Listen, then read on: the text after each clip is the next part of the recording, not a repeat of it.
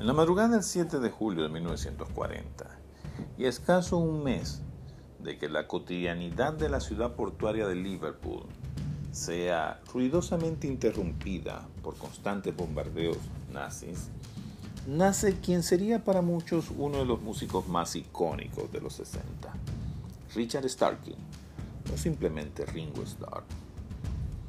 Richard viene al mundo en la casa número 9 de Madryn Street, en Dindal, un suburbio de clase trabajadora de Liverpool.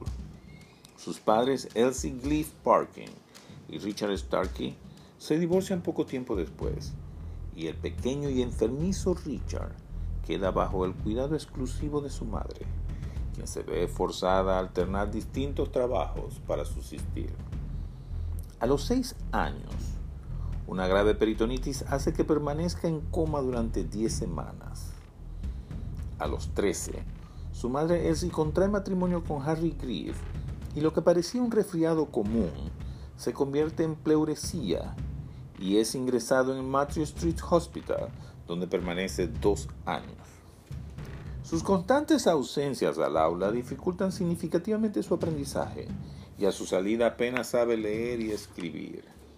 Gracias al apoyo de Harry Greaves, su padrastro, consigue trabajar como mensajero para la British Rail. Lamentablemente es despedido seis semanas después al no pasar el examen médico.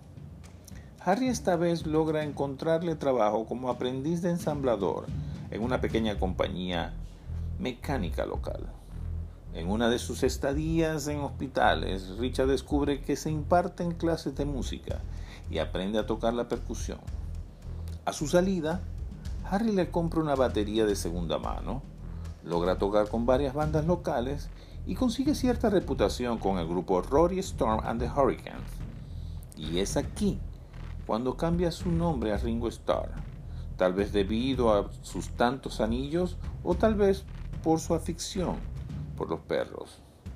En 1962, Ringo abandona Rory and the Hurricanes para unirse al grupo de Tony Sheridan en Hamburgo.